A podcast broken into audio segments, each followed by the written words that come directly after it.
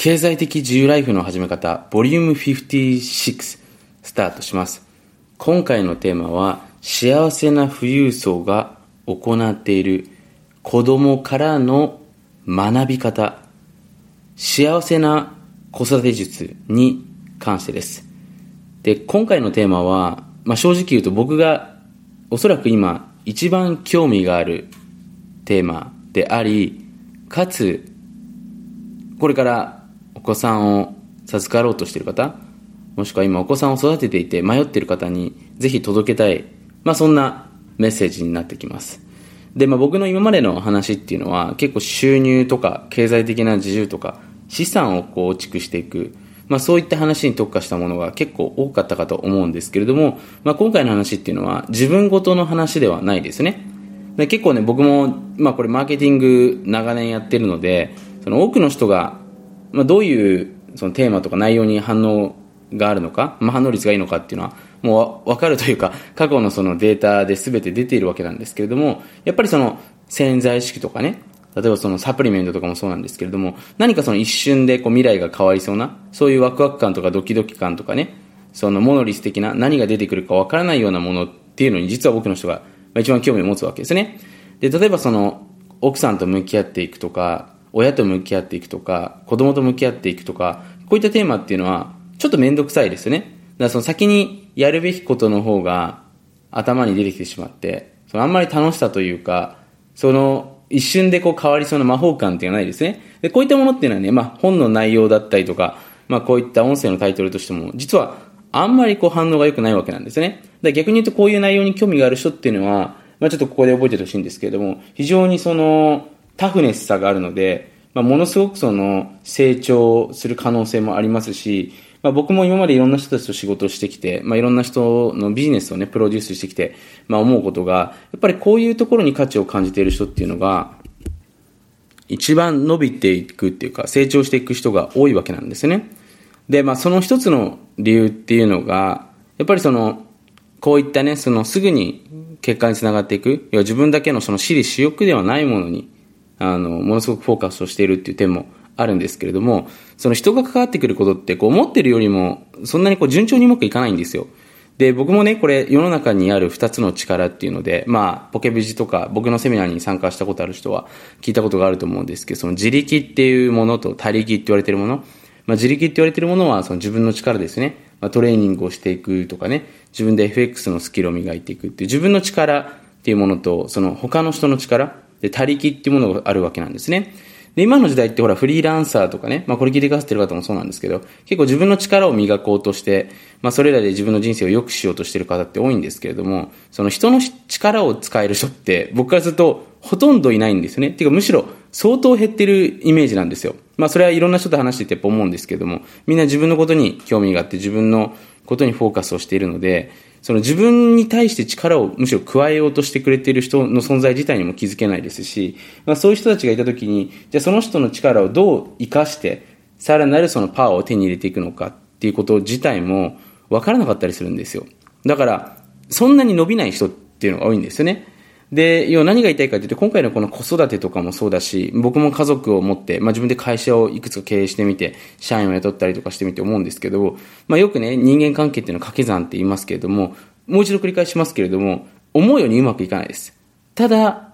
思ってる以上にうまくいくときはうまくいくんですよね。で、ここが非常に面白い部分なんですね。僕も子育てを、まあ、今始めて4年ちょっと経ちますけれども、その、やっぱりうまくいかないことっていうのも結構多いです。例えばね、昔から、その僕の子供っていうのはもう4ヶ月目ぐらいからあの飛行機に乗りまくっていて、ホテルも、なんていうかな、あの、1ヶ月目ぐらいからスイートルームに実際に泊まってたんですね。だから、旅行経験ではそれなりに普通のお子さんよりは多いとは思うんですけれども、やっぱりその旅行先に行くときに、例えばこういう計画で行くっていうときにね、その事前にじゃあトイレをしていくとか、いろいろと、まあその子供の生理的な部分になんて合わせて、まあスケジュールを立てたりするんですけども、でもやっぱり当日ね、その子供のコンディションが変わっちゃったりとかして、やっぱりそういう意味で計画通りに行かなかったりしますよね。でも例えば今、その子供を育てていて、例えばそのいろんな部分でこう自分が想像してなかったような成長だったりとか感動だったりとか、まあ、進化変化っていうのを見せてくれるわけなんですね。だからこういうすごくですね、あの人間、人と向き合っていくことっていうのは大変なことあったりとか、自分の中でうまくいかないことっていうのもあったりするんですけども、それ以上の、その、新しいこう世界というか、幸せっていうのを実は見せてくれるケースっていうのは多いんですね。で、ここの楽しさっていうのを分かってる方っていうのはね、すごくそういった部分に価値を持てると思うんですけれども、ただほら、日本の教育でそういった、あの、勉強というか、経験をさせる機会っていうのはほぼないと思うので、だから多くの人が、まあ基本的に自分のことに興味があって、自分のことを優先するような生き方をしてしまっていると思うんですよね。はい。まあ、なので、そういった意味で今日これ聞いてくださっている方がいること自体が僕にとってすごく幸せなことですし、実際に僕のそのメインのメッセージっていうのはやっぱり本当に家族とこう幸せな人生を送っていくっていうことに、もう随分前から僕がこういうアウトプットを始めた時からなんで、もう10年以上ですよね。ずっと一貫して変わってないあのメッセージなので、まあ、すごくね、僕も今日の話に関しては、えー、ワクワクしている、えー、次第でございます。まあそんなね、前置きはさておき、早速話していこうと思うんですけれども、で、実際に僕もね、子供を、その、まあ、授かって、まあ僕が授かったわけじゃなくて、僕の妻が産んでくださったわけなんですけれども、実際にね、じゃあ、あの、今、その2017年に、まあ第一次が生まれて、まあそこから5年ちょっと、まあ5年まだ経ってないですけど、ほぼ5年が経った時にね、どんな変化があったかっていうところを見てみると、やっぱりこう収入も資産も、その当時の、その、スピード感、要は当時、例えば1年でこれくらい上がっていくっていうその速度感よりも、子供が生まれてからの方が、はるかにスピードアップしてるんですよね。で、よく子供が生まれると仕事ができなくなるとかね、その、お金がなくなるのが早くなるっていうふうに、まあ話を聞いたことも実際にあったんですけども、僕はそんなことはなかったんですよね。で、まあ、実際に、まあその変化があって、たんですけども、それはなぜかっていうのをね、僕もいろいろとま分析したり、まあそれをちょっと今日これから話していくんですけども、結局僕たちの遺伝子っていうのは、この種の保存っていうふうに言われていて、まあ DNA の僕たちのその、プログラミングされている内容には、種の保存ですよね。自分がしっかり進化成長して、それを遺伝子に残していく。で、そのまた遺伝子たちも、その自分の余生、余生の中でね、その、まあ、適応能力があって、それで適応していくわけですね。で、それでまた自分のその遺伝子を残していくっていうね。まあ、そういう、こう、僕たちっていうのは、その社会の仕組み、社会の仕組みというか生命の仕組みになってるわけですよ。だからこの子供を産むっていうその行為自体が、そのやっぱりこの地球にとってのそのメカニズムに合ったアプローチっていうのをしてるわけですね。この世界っていうのはね、僕も本当に不思議なんですけれども、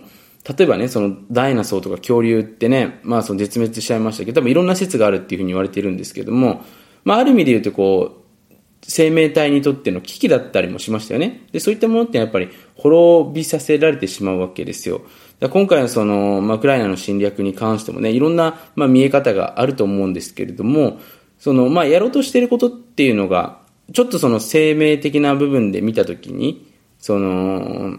まあ、アクセプタブルな、リーズナブルな理由ではないわけですよ。だそういう部分がないと、やっぱりね、人っていうのは、その反感を食らってしまったりとかね、その要要要は他力っていうものを逆にこう、悪い方向性で働かせてしまうことになってしまうわけなんですよね。